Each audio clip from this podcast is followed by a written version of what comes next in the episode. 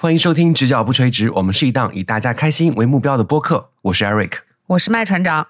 我们接到了两个广告啊，是那种让咱们花钱的广告啊，这是我们接到的广告呀。对，直接投送到我们的信箱里面，说你们的播客在中国区的苹果播客上排名第二十五名，这个数据不错哟。嗯，想看更多的数据，欢迎订阅我们的这个数据。我不想看，我就要这个二十五名就可以了，我非常满意。对，而且在小宇宙的星星榜上面，我们曾经上榜过三次，一次是第七，一次是第八，一次是第十。我们一直以为新星榜就像那个最佳新人奖一样，一辈子只能上一次，没想到上了三次，说明什么？说明小宇宙 在催更啊！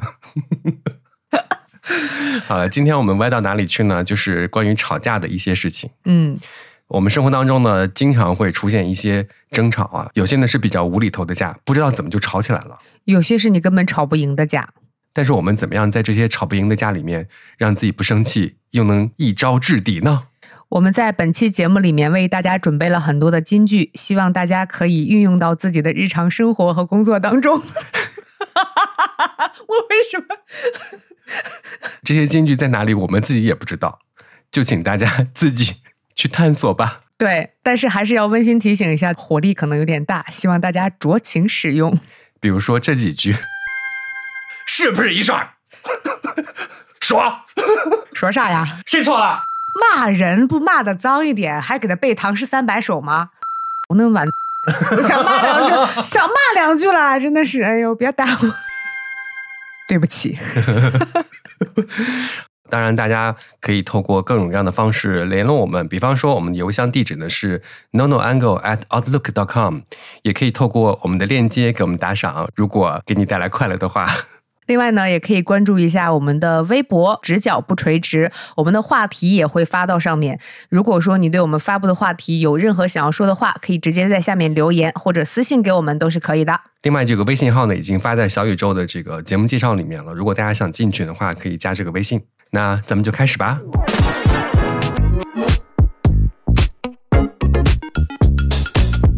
不好意思，我真的想问一下，谈个恋爱干嘛要上那么大的劲儿吵架呢？有什么说不就好了？吵出来可能比较激烈吧，说出来会比较平淡点。就一席话，真是就是一席话。吵架的话激烈一点，不吵架的话平淡一点。好，大家那个呃，冷静一点，冷静一点啊，就是不要吵架。今天要是真的在现场会吵起来的话，那真的是。其实关于吵架呢，很多人都有自己的一个方式，或者是自己的看法。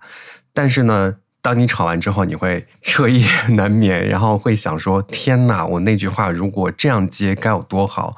导致自己又气得睡不着觉。就是当时线下很想再把这个架重新吵起来，是不是？对，就恨不得抓起电话给对方打电话，或者是发个微信，就把深思熟虑三个小时之后想的那个回击的简短的话发给他。我特别想知道正在跟我们连线的朋友有没有那种从来不后悔的，就是他每次吵架都一定是完胜的那种。今天我可是准备了好多我吵架完胜的那个记录，我都记在我的小本本里了。但是呢，我身边这个麦船长他老是说我吵架没有气势。他文字吵架很弱，谁会用文字吵架？你就是拿文字跟人家吵架，就是你怼别人怼的像在撒娇。我到现在都记得有一个听众给他发说：“艾瑞克，你胖了。”嗯，然后他给人家发的是“没有，是你了。”你看看，这就是每个人。我说你在撒什么娇啊？这就是每个人他面对文字的时候自己解读的语气不一样。就是有时候也会吵完架之后呢。在你和别人分享的时候，别人会问你说：“那你用的是河南话还是普通话？”你总会发现，嗯，你吵的最不赢的那些架都是用普通话吵的，用普通话吵不赢架的，还是得用豫语吵架，是吧？是的，没有你，哎，对对，就是因为可能你平常听我说河南话也听习惯了，我一讲普通话就是温柔的，是吗？嗯，刚刚呢，还有一些朋友在分享说，标点符号会表示我在生气，一定会用感叹号。你就是没有用感叹号哦，对，就刚刚在群里还有一个朋友就是分享了一张图片，大概意思就是看了一本书，嗯，真的是和吵架有关的。吵架有几个需要注意的点，第一点是知己知彼，第二点呢就是无骂不如己者，第三个是适可而止。这本书他只拍了这么多，我想告诉大家，第三条应该改成 乘胜追击，对不对？我其实今天录这期节目之前，我还在想，我们节目的宗旨是让大家开心。对，如果万一里面分享的一些案例啊，真的太生气了，该怎么办？没有关系，我们最后一条是吵完架如何消解情绪。好了，我的正能量跟大家分享完了啊。对，其实我之前在微博上面也发了一个类似的那个话题，就是不弱回复啊。对对，经常呢，我们在工作的过程当中会收到一些人的攻击，或者是谩骂，或者是一些不友好的留言。是的。而我们不能在 公家的平台上和他对骂，因为害怕他会截屏然后举报我们，对吧？我真的就总担心这件事情，所以我后来发现哈，如果他在公共平台上骂我的话，我最好选择的就是不回复，因为我回复就一定会后悔。所以刚刚的那个第二条，他找一个在明处的人吵架，我们就是在明处的人，对，万一我们回嘴了，嗯，他就赢了。是的。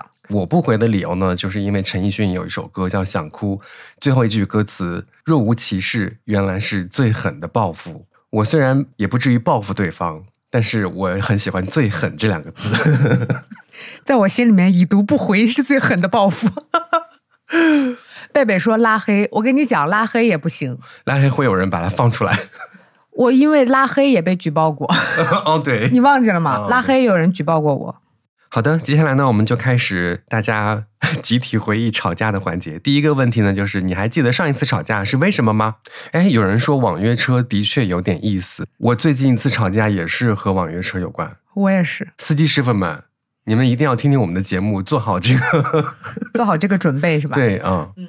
就是因为我们到单位的最后一段路其实是一个单行道，很多司机在这个地方不愿意拐弯，他会很友好的跟你讲说：“我能不能先在这个地方把你放下来？”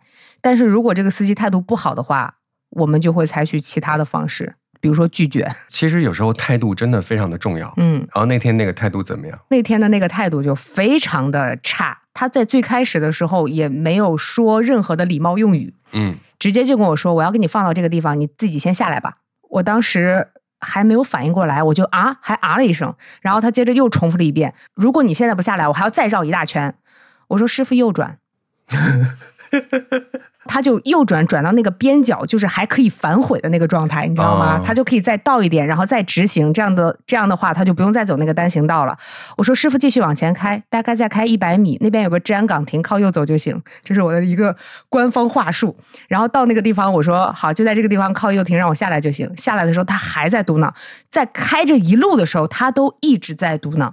然后等到我下车的那一瞬间，他还说跟你说话你也不理。就让我白白的再走这么一大圈儿。我说，你猜我为什么打车？虽然话筒离了两米远，但是这个音量也达到了普通水平。以后我音量的事情还有一个架要吵呢。是吗？你忘了超市那个？哦，对对对，稍后再说。然后他就非常的生气。我下车了以后，他就在那个座位上面，车也不走，拉开车窗开始破口大骂。嗯，然后我就站在他旁边说：“喊，使劲喊。”大声喊，再大点声喊，喊够了没？好像训孩子一样。对，然后我就走了。但是因为我那个时候底气很足，嗯，因为站在单位门口有保安。哦，这是我的地盘儿。对，你就可以躲在保安身后。下班以后就很担心了，一直在东张西望，怕他司机报复我。你可以拉黑他呀，不让这个司机接你。我不仅拉黑他，我还投诉他。而且因为之前也有过投诉网约车司机的经历，所以我知道应该对于他们进行一些什么样的惩罚。嗯，我就会在打电话的时候告诉那个客服，我说要降低他的接单率，让他重新培训。咱们两个这个诉求是一样的。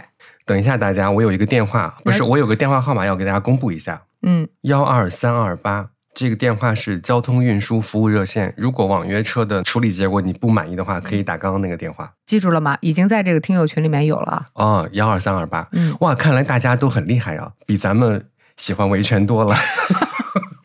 记住这个号码，还有幺二三幺五啊。嗯，为什么刚刚给大家说那个电话号码呢？因为我前段时间我也投诉网约车司机了。你是主动打的电话号码？我是咨询了一些朋友。啊。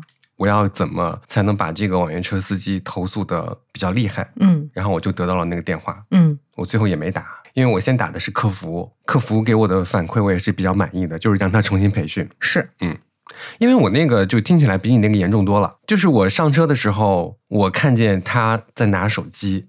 就平常你看一眼，我也可能睁一只眼闭一只眼就算了。对，哇，那天他在和别人视频聊天。虽然当时我也是那种很怂的啊，我也没有就是现场指出来，是，我就系好安全带，我就示意他开慢点。结果呢，到了一个路口之后，我们那个立交桥上三层就会走错路，上二层才能走到我们要去的地方。他即将上三层的时候，我说二层停停停停，马上上三层走错路了，非常着急的来指正他，不然就晚了，不然就上三层就下不来了。然后他就这个时候就停在立交桥口。恶狠狠的盯着我说：“你激动什么？”然后我当时我也不是吃素的呀，我说：“你说我激动什么？你走错路了，导航给你导的是二层，你非要走三层，你走错路了，我激动什么？倒是你挺激动的。你猜他说什么？他说我就该激动。他说他该激动。对对对，他激动。然后呢？什么东西啊？然后就继续往前走了，因为旁边有很多交警，不可能一直停在那边。嗯，往后倒，然后走二层，到了之后我就甩门走了。我其实不想跟他吵架的。嗯，我要做的就是马上投诉他，拉黑他，让他回去重新培训这件事情。反馈结果我已经很满意了，但是我咨询到了这个电话，请大家记住这个电话。我一般会在那个网约车的那个软件上实时进行投诉，进行投诉完了以后，会在稍晚的一段时间继续点开那个行程。再次投诉一遍，基本上第二天就会接到一个那个反馈的电话。嗯，那我在此刻的时候，我特别想问一个问题，嗯，因为我之前的时候跟别人吵架也遇到过这样的一件事情，不止一次，就是在你跟别人吵架的时候，他第一反应是你那么大声干什么？嗯，我的火其实是直接蹭上去的，但是我这个时候不知道该怎么回答。你当然要更大声的吼死他。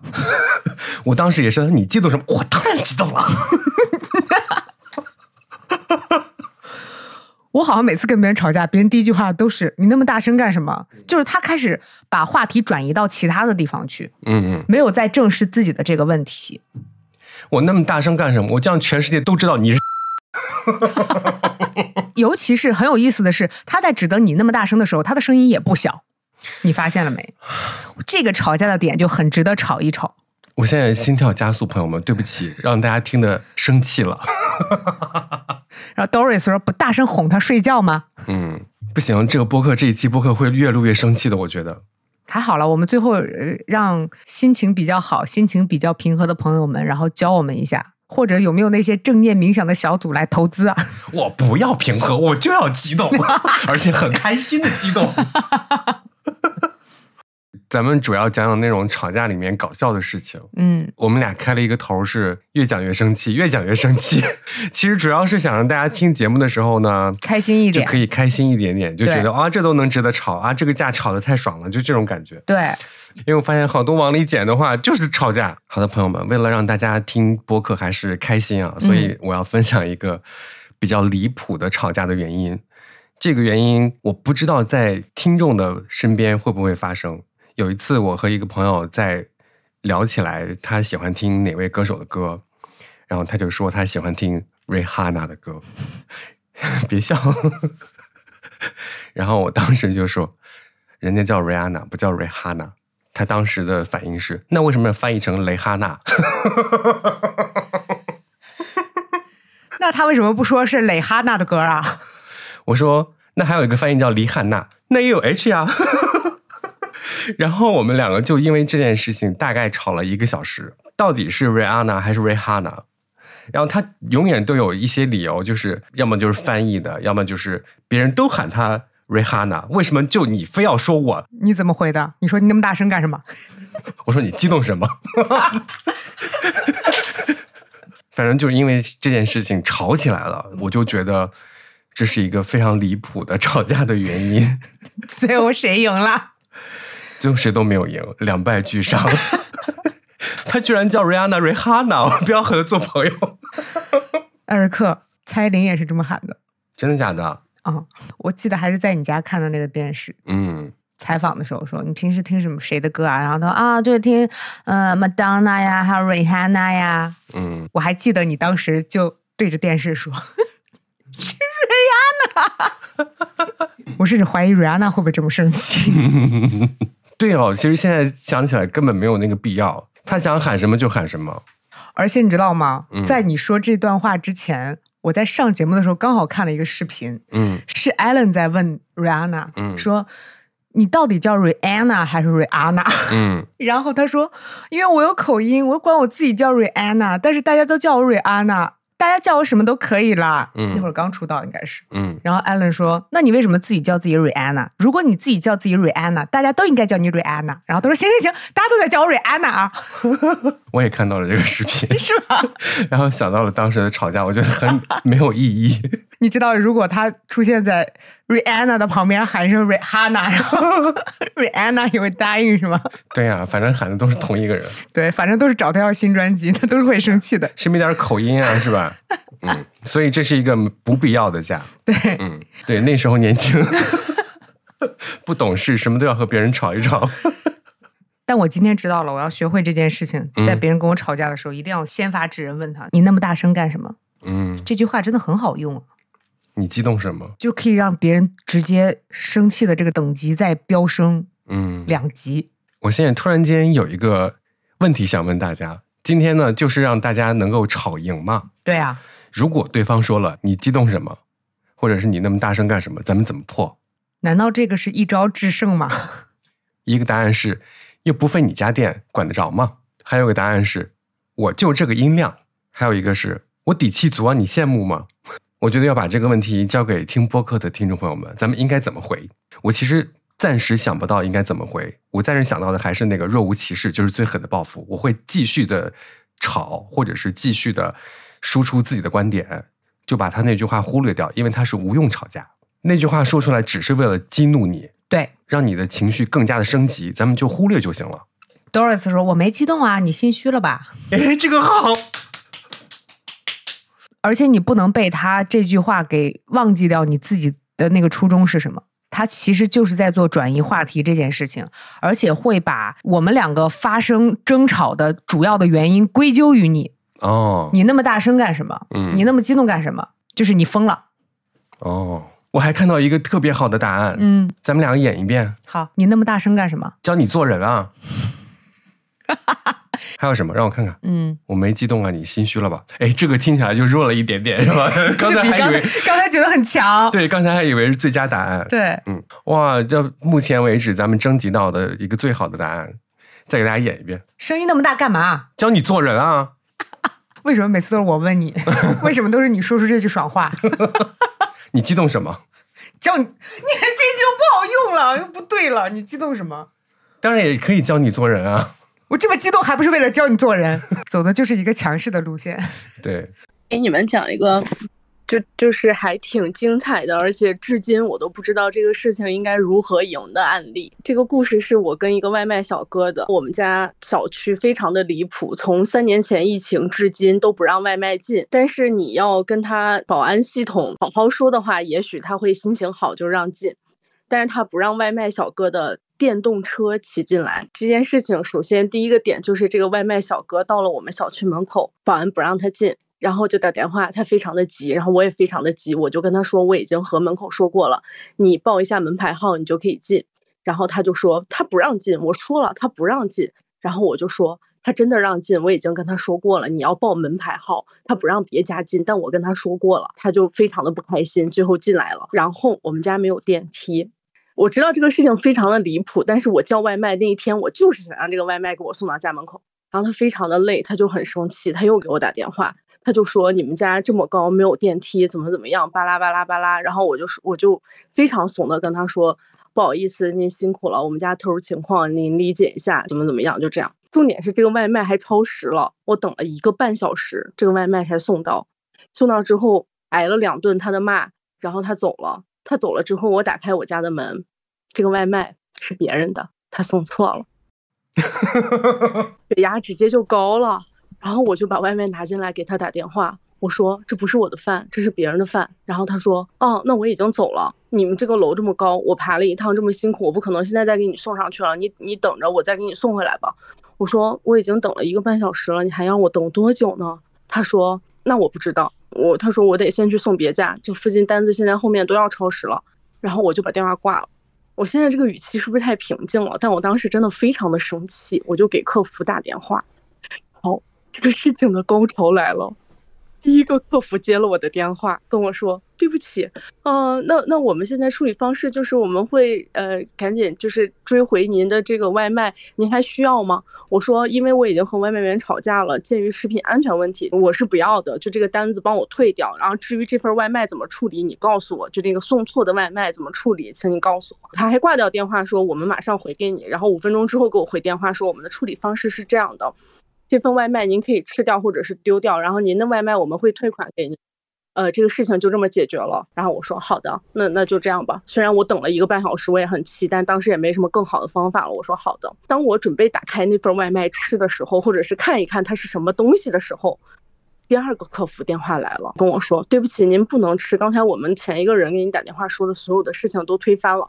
为什么？他就说他们沟通完了，又跟小哥打电话，小哥说不能这样，因为人家那个就是送错外卖的这个餐的正确的主人还需要这份外卖，然后他的意思就是小哥还要去取回来，但是具体多久来取不知道，呃，取的时候会不会给我放我的餐不知道，但是反正小哥意思就是这份餐还要。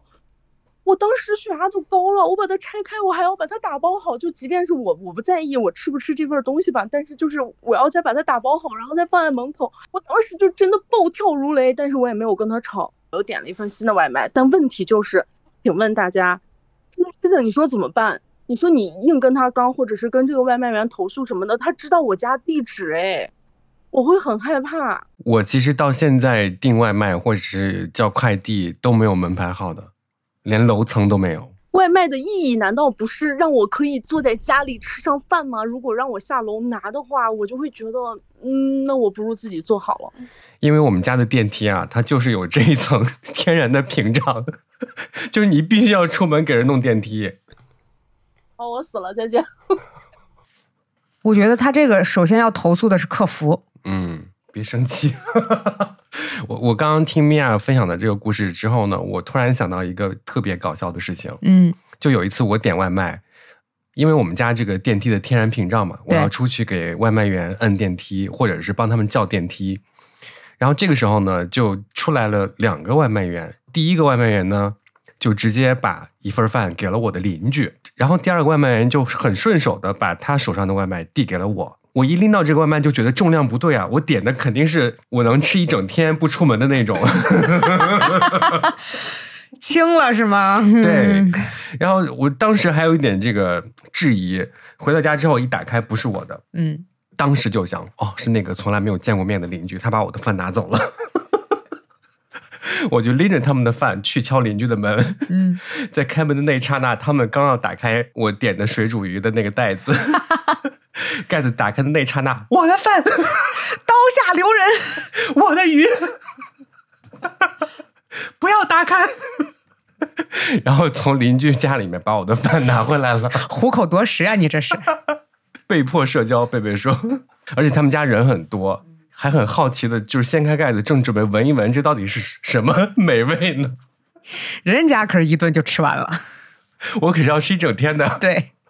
接下来我们就自己输出一些开心的案例，就让大家听起来 像直角不垂直的一种案例。你是不是有一个？我的案例很多呀，因为在准备今天节目的时候呢，我大概写了一些关键词啊，比方说有 Rihanna，刚刚已经讲过了，嗯，我觉得这个真的没有必要吵，有口音就是有口音，无所谓了。嗯，对，有一个某家居品牌送货师傅的这个吵架的事情啊。我那时候还发了微博上，就大家 真的就觉得很解气，嗯，但是不知道会不会搞笑啊？我试着讲一下啊。好，就我在这个国际知名家居店买了一个柜子之后呢，是要自己组装的嘛？嗯，咱们就直接说宜家就行了，因为我预定的送货时间就是星期六的下午，要么就是星期天的上午。嗯，我准备那个周末的时候，我就只干这一件事情，在家里面组装家具。而且那个时候在家里面，你干的每一步的步骤都已经预定好了。那一周我就记得文森特他那期是剪 Let's Try，他说周日发，我当时就想，哼，以后我的播客也要周日发。不是，我当时想的是周日发，那我刚好周日家具到，我听着播客组装家具，然后我的那个就是电钻也充好电了，然后一切都 perfect。家具到了之后呢？我打开之后就发现天哪，还好没有开始组装，因为它的柜子腿儿那打的孔都是一样的，它是一顺儿的，嗯，它不是对称的，所以就肯定会失败，而且和组装图上面的东西都是不一样的。嗯，我就尝试了一下，还是不对。然后我就给那个客服说：“你们这个货有问题，他的那个是一顺儿的。”还把图发给客服，客服的态度非常好，他也看出来了，他就说：“那我们马上就给你安排，给你换货，肯定今天是不行了。”我当时啊就很失望，我明明所有的东西都准备好了，可是就做不成这件事情了，而且家里面还要摆出那些纸箱啊，那那些东西啊，在地上放着就很乱。嗯，反正当时心情已经有点差，但是客服态度很好。唉，重点就是送货的那一天啊，那个送货的师傅给我打电话确认地址的时候，就开始吵我，闭个胆。他吵的理由大概就是说，你肯定看错图纸了，你不会看图纸，这个东西是不会错的，肯定是你的原因，潜意识就是我笨呗。对我当时在电话里说，你也没有看到这个实物到底是什么样的，你就不要下这个结论，你你不要给我拱火啊！嗯，因为我本身就很不爽，因为我是上帝，你要服务我，你还来吵我干嘛？确认地址之后呢，他过了大概一个多小时，到了我家楼下。刚刚大家也都知道了，我们家电梯就是那个样子啊，有一道天然的屏障，我要下楼去接他。下楼接他的时候呢，他停车也不是特别方便啊。然后我见到他的那一刻，又开始吵我，嗯，就说你们这儿停车真不方便，而且你根本就不会看图纸。我在这儿装了十年了，我都从来没有碰见过这种情况，肯定是你的错。在这装了十年了，还不知道停车不方便这个事儿。我当时压着怒火，我的想法就是你赶快送到，你赶快走人。嗯，我在家里面好好的享受我组装家具的快感。结果进了小区之后，他还在说我。还是说你不会看图纸？那个家具绝对是对的。你等会儿，我给你露一手，就这个意思。深呼吸，开始。这个时候呢，我在楼下真的就已经 到头顶了啊！我就说你不要再给我拱火，你再拱火试试。到家里之后呢，我就把这些东西摆开，我说你看他是不是一顺儿？他没有看出来。他依然想吵我，他说不是，那肯定就，我的天啊！我就我在家里面就蹦起来了，我在家里面蹦着把两个柜子腿拿到他面前给他看，然后把图纸甩到他脸上，你看，你看，你现在给我看，你为什么不看？哎呀，这个时候他才意识到是他错了。嗯，这就回到你吵着吵着发现自己错了怎么办？对，他就特别特别的怂，一句话都不说。这个时候呢，我的火不终于爆发了，朋友们，我的火终于爆发了之后呢，全程河南话，大概意思就是，你看，是不是一顺？是是是是是是一顺。说说啥呀？说是不是一顺？是一顺，是不是？是谁错了？我错了，是这意思吧？对呀，这段话要剪进去吗？你这个放开头，你知道吗？然后让大家说他俩咋了呀？然后点进来开始听。你装了十年了都没有发现这个错吗？要把他之前的时候羞辱你的那个话全部都拿出来，再次扔到他的身上，这才算真正的胜利。朋友们有监控，但是后来被 被我不小心删掉了。啊，搞笑了吧？我也有一个，因为我还打了草稿。我今天想跟大家聊吵架这件事情的时候，我特别担心别人会觉得我的架不值一吵。嗯，我好像经常会被别人 PUA 这件事情，就是你这小事儿怎么会吵？我今天要讲的这件事情，从最开始的时候就很难描述。是我去超市买东西，中午刚下完节目，然后回家到家门口的超市，想买关东煮，因为饿极了，想先买两个垫垫。我进去了以后，去到那个关东煮的那个摊位，想要点萝卜和另外一个东西，然后我就说：“你好，我要一个萝卜和这个。”没有动静。嗯，我一抬头看见他，他也在看着我，他的眼神里面是嘲讽。蔑视和不满，就是你能感受到他在用沉默辱骂你，嗯，但是你不知道为什么，而且我没有看懂他的眼神，又让他对我充满了失望，嗯，两个人僵持了很久，我不知道发生了什么。然后他突然说：“你说什么？我没听见，你大点声。”艾瑞克他让我大点声。认识我们的朋友都知道啊，我们经常会在节目里面就说我嫌他声音大，他让我大点声。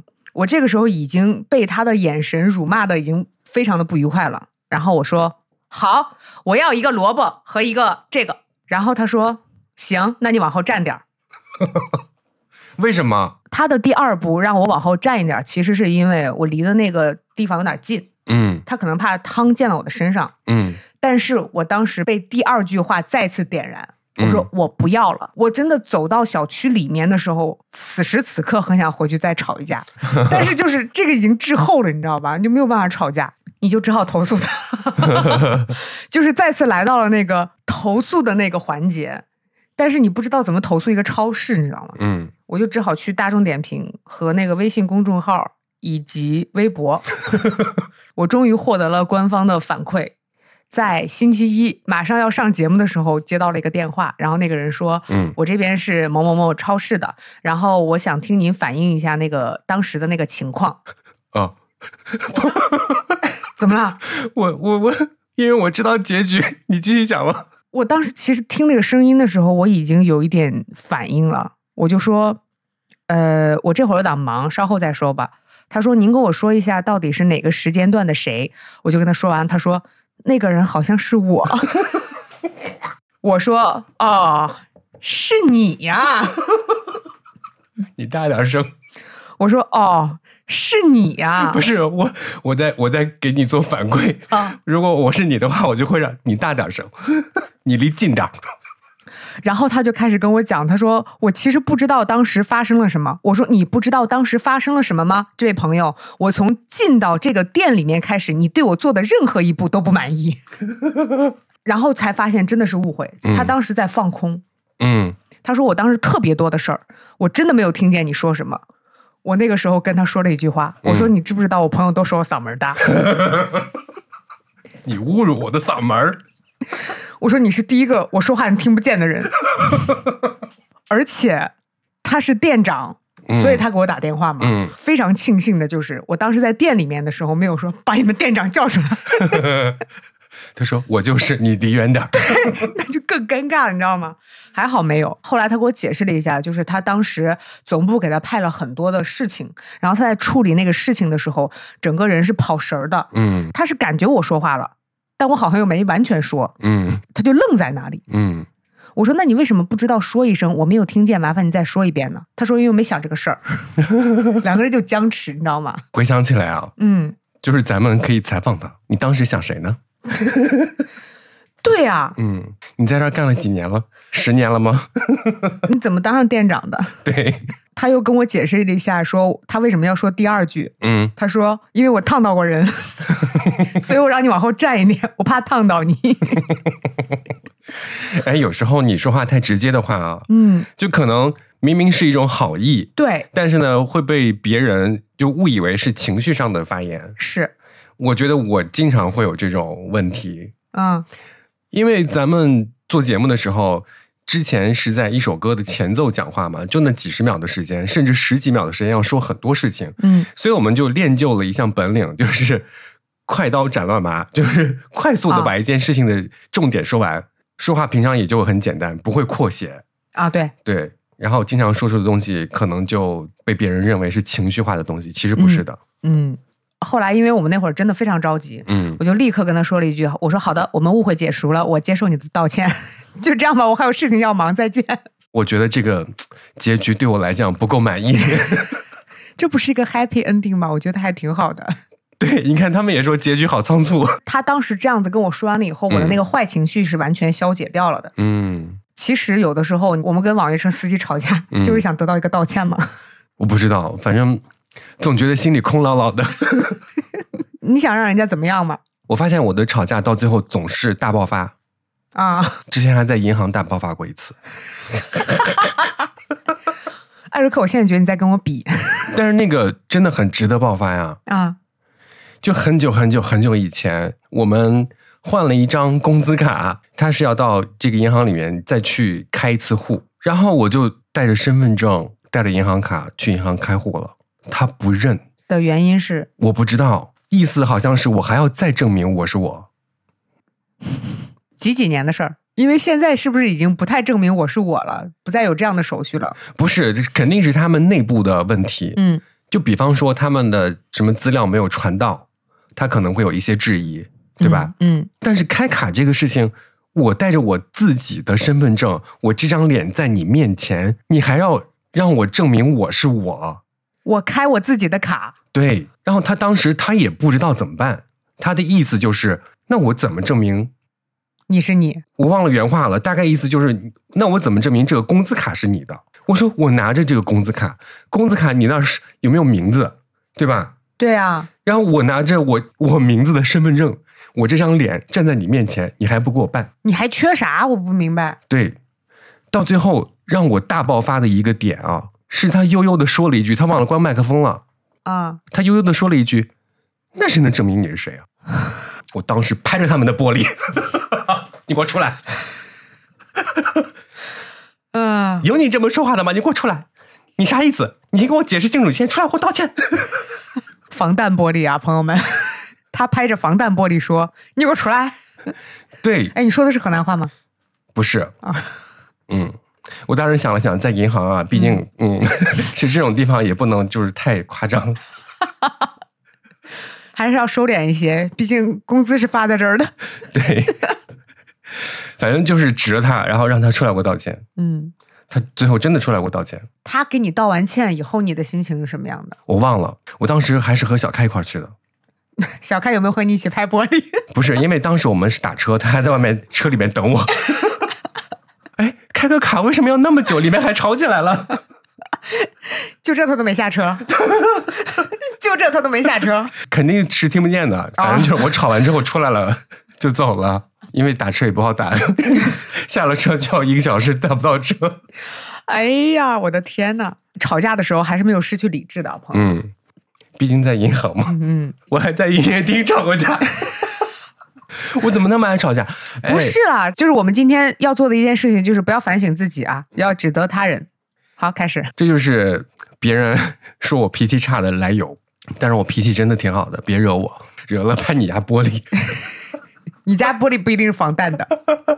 那个营业厅这件事情吧，嗯，当场没有发火，只不过回来后来发现了之后，也去投诉他了。就是当我去办理一项业务的时候呢，那个优惠真的很诱人，嗯，而我呢也本来就是要去办这个优惠的。就比如说我爸妈和我的手机号，就用一个人交钱，就是我交钱就行了，嗯。然后呢，我家的宽带也会变成一 G 的，一千兆呀，啊，飞起来了。办这个业务的时候呢，那个营业员有点慢，就我当时没有反应过来是干嘛。然后过了一会儿，他说：“那你要先先办这个，然后再办这个，再办那个，这个业务就能办成了。”嗯，那我当时就急于办这个业务嘛，大中午的也跑过去了。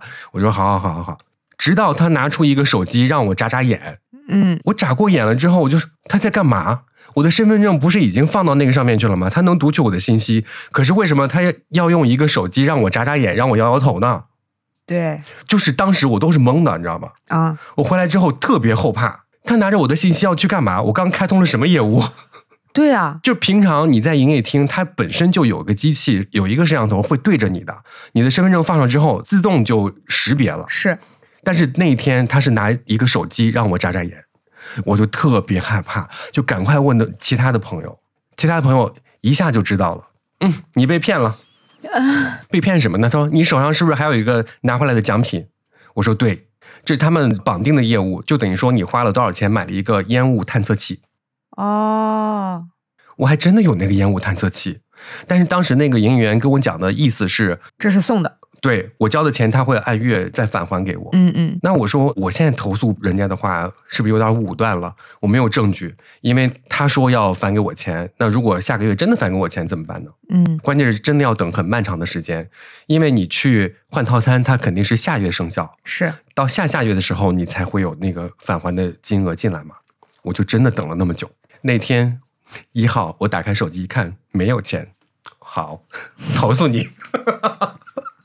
然后我就打电话投诉他了，因为我在这一个月之间，我还做了很多的功课，你知道吧？啊，然后去查那个明细，我到底开通了什么业务？嗯，官方 App 里面的那个开已开通业务当中，就看到了说这是一个本身就有的活动。嗯，而当时他给我解释的是，你要参与这个活动，你就要再多交几百块，然后按月返还。嗯，到最后我拿走了一个烟雾探测器。投诉完之后呢，就是他们给我打电话。然后说让那个营业员给你道歉，我说不用了，我不需要他道歉。然后他说那个钱，呃，会返到你的话费里面。那个烟雾探测器你也留着吧，因为我也没有没有办法装啊。对，所以你看，他有的时候是不需要道歉的。对我要的是钱。所以如果之前那个银行的营业员给你存点钱进去的话，就不用给你道歉了。银行的我可不敢要呀。哦，瑞安娜一家银行大吵架，投诉营业厅都讲过了，讲完了是吧？其实还有两个，嗯，有一个是你把胡子刮了吧？那这个我们就真的有一个非常漫长的一个对话了。我们拥有很多这种，这个就是我发在微博上的不弱回复系列其中一个，嗯，因为我们经常在这个官方的公众号上面，我们电台的嘛，你没有办法就及时给别人回一些你自己想抒发的、想输出的内容。你只能自己憋着，我们又不想憋太久。如果你憋的话，肯定会把自己憋坏。是，于是呢，就会在微博上发一个“不弱回复”这样一个标签，让大家帮我们回复。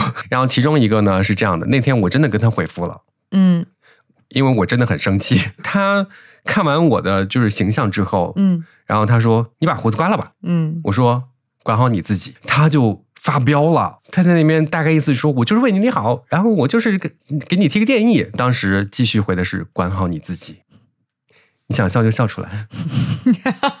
然后呢？然后他当时又继续的打了很多字过来，马上就要变成一篇小作文了。嗯。然后我继续回复的是：“管好你自己。”我觉得这几个字本身就是不弱回复，是对吧？你听起来就很爽。对，但是他后来会不会意识到这是会不会是自动回复啊？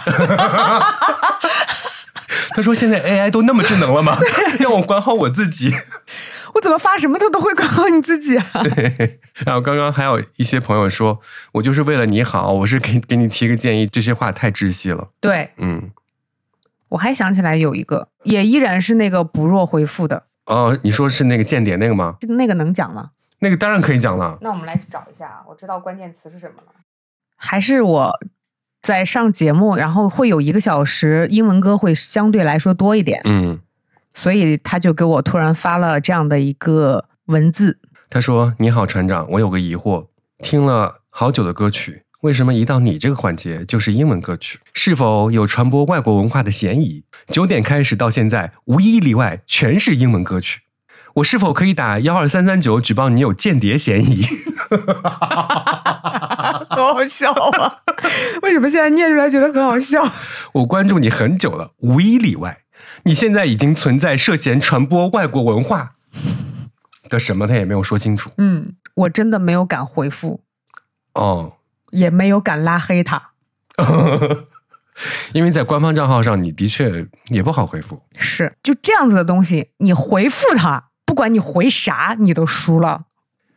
对，就回到了节目的一开始，就不要搭理他。对，之前还有一位叫什么什么 Mister Lee 还是什么的，嗯，然后也说能不能多放一些中文歌，全都是英文歌。我说那你的中文名字呢？哦，Mister Lee。嗯，对，Mister Lee，你的 Chinese name 呢？哎，这句回的好。对，然后他好像给我回了一句：“嗯，杠精。”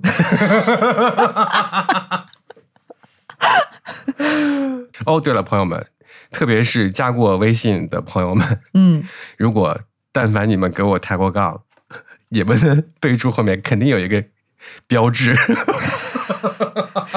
这个人爱抬杠，我就会给他打一个星标，我就不想跟他多说话。公众号是不是也有？有。因为我有的时候看到那个分组回复，我就停止 我的任何动作。因为有一些人，谢谢你的提醒，我会在上面直接括号杠精。哦，是吗？对啊，有杠精组组长哎。对，然后后来和杠精组组长抬杠，也变成了我们的一种平常的交流，也知道这和他讲话就不能太正经。我跟你讲啊，如果你真的是一个杠精的话，你一定要玩得起，好不好？嗯，你不要又当杠精，你又玩不起，这样就不好玩了。就有那种啊，就我们做节目的时候，有一次我在分享说，家里面打扫卫生都是怎么打扫的。我平常都会准备一包湿巾，是专门用来擦桌子的。然后这个时候 就就有一个人说：“你们真不环保。”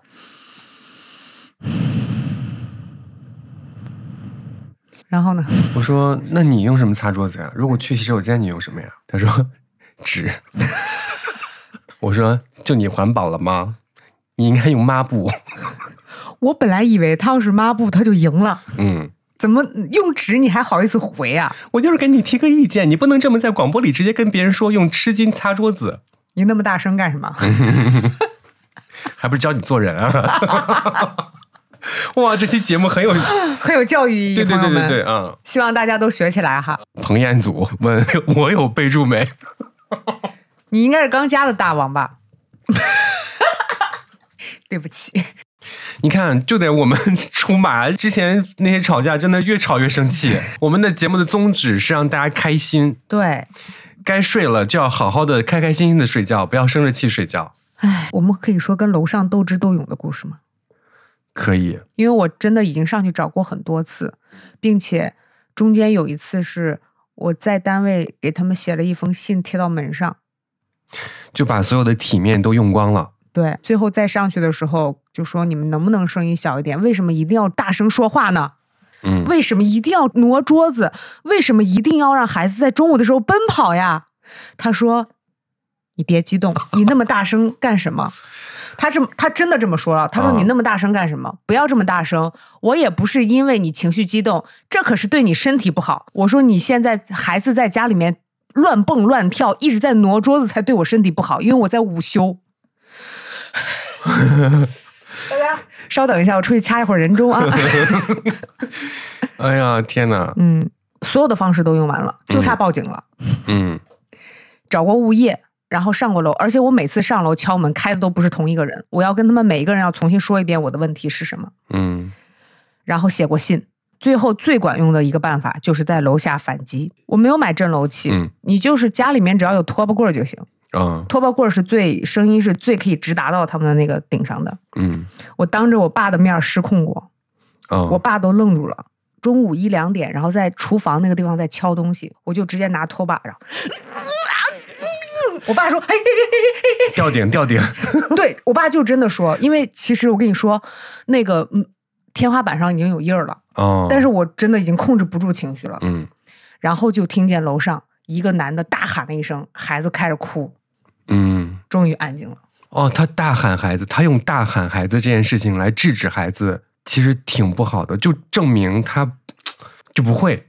对，而且在最开始的时候，你就应该制止的呀。到最后是怎么解决的？其实现在也没有解决。嗯，最后的结局是我买了耳塞啊！对对对对，你也送了我两副。对，大喊孩子这件事情，我在电影院碰到过，就很久很久以前看的一个电影，还是一个恐怖片儿。有一个阿姨，估计是带着自己的孙子还是孙女去看一个恐怖片儿，那个小朋友才两三岁，这本身就很奇怪，而且这个小朋友他一直在大喊大叫，然后这个时候有一个人受不了了。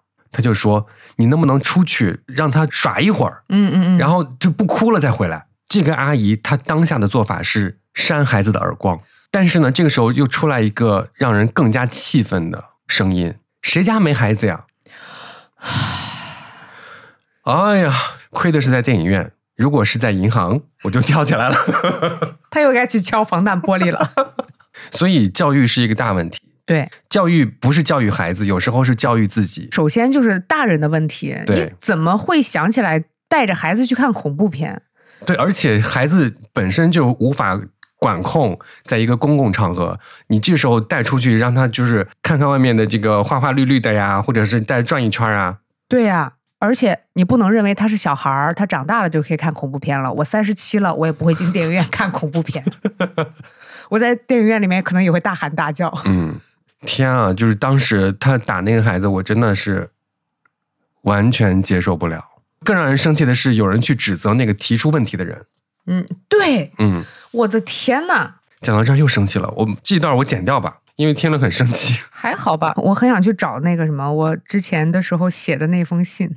就你那个可能是一开始的时候太体面了，嗯，到最后一发不可收拾。而我和楼上的关系呢，是我一开始就非常的不体面，一次就好了。最近的这个困扰是他们好像换人了，嗯，哦，因为我睡觉本身也很晚，我虽然睡得晚，但是你不能吵我。对，大概三四点的时候在楼上挪桌子、挪椅子，然后大叫大笑。凌晨三四点，对我就手机拨好幺幺零。嗯，就去重锤他们家门。一开门那一刹那，我我就开始吼，小声点儿。几点了？干嘛呢？他们也是说别激动，但是他们的别激动不是那种吵架的别激动啊啊！别激动，别激动，好好说。进来咱们好好说。嗯，我就开始说你们干嘛干嘛干嘛干嘛。到最后他说，那不然那个什么吧，就是加个微信。如果我们再打扰你的话，你就直接给我打电话，或者是直接给我发微信。是多大的年轻人？哦，过了几天之后，我就给开始给他们打电话。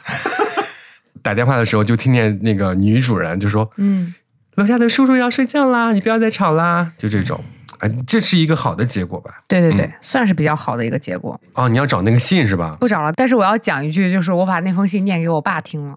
我爸说：“女儿长大了。”我不知道为什么每次就是有一些事情莫名其妙的事情会被他拿来这样的一句评价。他可能觉得我有理有节，在跟别人沟通。哦，作为一个大人在跟别人沟通，说完女儿长大了，没过一年，然后就看见我疯狂的拿 拖把棍在顶楼上，可能会想：哇，女儿长得更大了，不在乎一切了，对，要毁灭世界了。其实今天的录制过程当中，我特别害怕我整个人失控，然后就开始噼里啪啦骂脏话。开场怎么弄？就是今天我们聊的是，就开始进那一段河南话。对。但是有一点啊，嗯，朋友们，就今天很多朋友分享的故事可能会被剪掉，前面的越听越生气的都就就都不要了。嗯嗯，好，那我们开始骂人吧。啊，我想骂两句，想骂两句啦，真的是，哎呦，别打我。好了，我骂完了，大家晚安。我天哪，这一句确实我都没听过，哪一句啊？就你刚刚说那些我都没有听过，但是朋友们，我没有骂过呀，我没有就是使用到别人身上过。那你哪儿学来的呀？那技多不压身吗？对，我们都没有听过这句话。你看，大家都知道这是比较经典的河南骂人话，真的假的？对啊，就是你没看过《西游记》里面有一集，有一个他们拿河南话配音，说那个孙悟空骂那个妖怪说：“耶我能邪乎啥？搁那邪乎？”没有。谁是弯奶奶呀？我我其实也不知道。哦，我本来还想问问大家，就是吵完架了以后心情不好，怎么样去消解？消解的办法就是找朋友一起说呀。对啊，你的朋友就是特别会骂人的，就可以帮你骂出来啊。那你真的是有不错的朋友。我发现了，我可以跟你讲，但是我其实有很多的朋友不接。嗯。你会有一些朋友不接你的这个负能量，这个不叫负能量，这个就是他跟你讲一件实际的事情，然后你可以帮他出气。你不要认真的帮他去分析，然后说那这就是你的不对了。对，不要讲道理，没有道理可言。在生气呢，好吧？对，而你说的那个负能量，我碰到过。他每天都不开心，他跟你讲不出来实力，这是抱怨，不是让我帮你出气。我想帮你出气，但是出不出，但是我也憋得慌啊。你生气，你要生一个具体的气，不要生宏观的气。对，就算是说给朋友听，你的朋友愿意听，帮你消解了，其实是消解不掉的。你会发现，你说完了以后，依然感觉自己很虚无。我准备把你 放到开头。艾瑞克，我跟你说，你就剪吧，你这一期不许走，你给我站住。好的，以上就是这期直角不垂直的全部内容啦。那通过这期节目，你有学到什么吗？其实都没有。你还是很喜欢上期那个迟到的歌手。哎呀，还是大家去猜吧啊！其实这期节目当中，到底说哪一句是应对吵架的金句的话，我觉得见仁见智。如果说这个架你最后没有吵赢的话，最主要的一件事情就是放过自己。对，也不要怪我们，因为这期节目里面也没有什么。也没有人赢，对，就是让大家开心嘛。如果你开心的话，也别忘了给我们打赏哟。在这个 show notes 链接当中，我说的太俏皮了。我们的邮箱地址是 no no angle at outlook dot com。我们的微博名字叫做直角不垂直。每一期新的话题都会发布在这个微博上面，也希望大家可以直接在话题下面留言或者私信给我们。好，那就这样吧，拜拜。你那么大声干什么？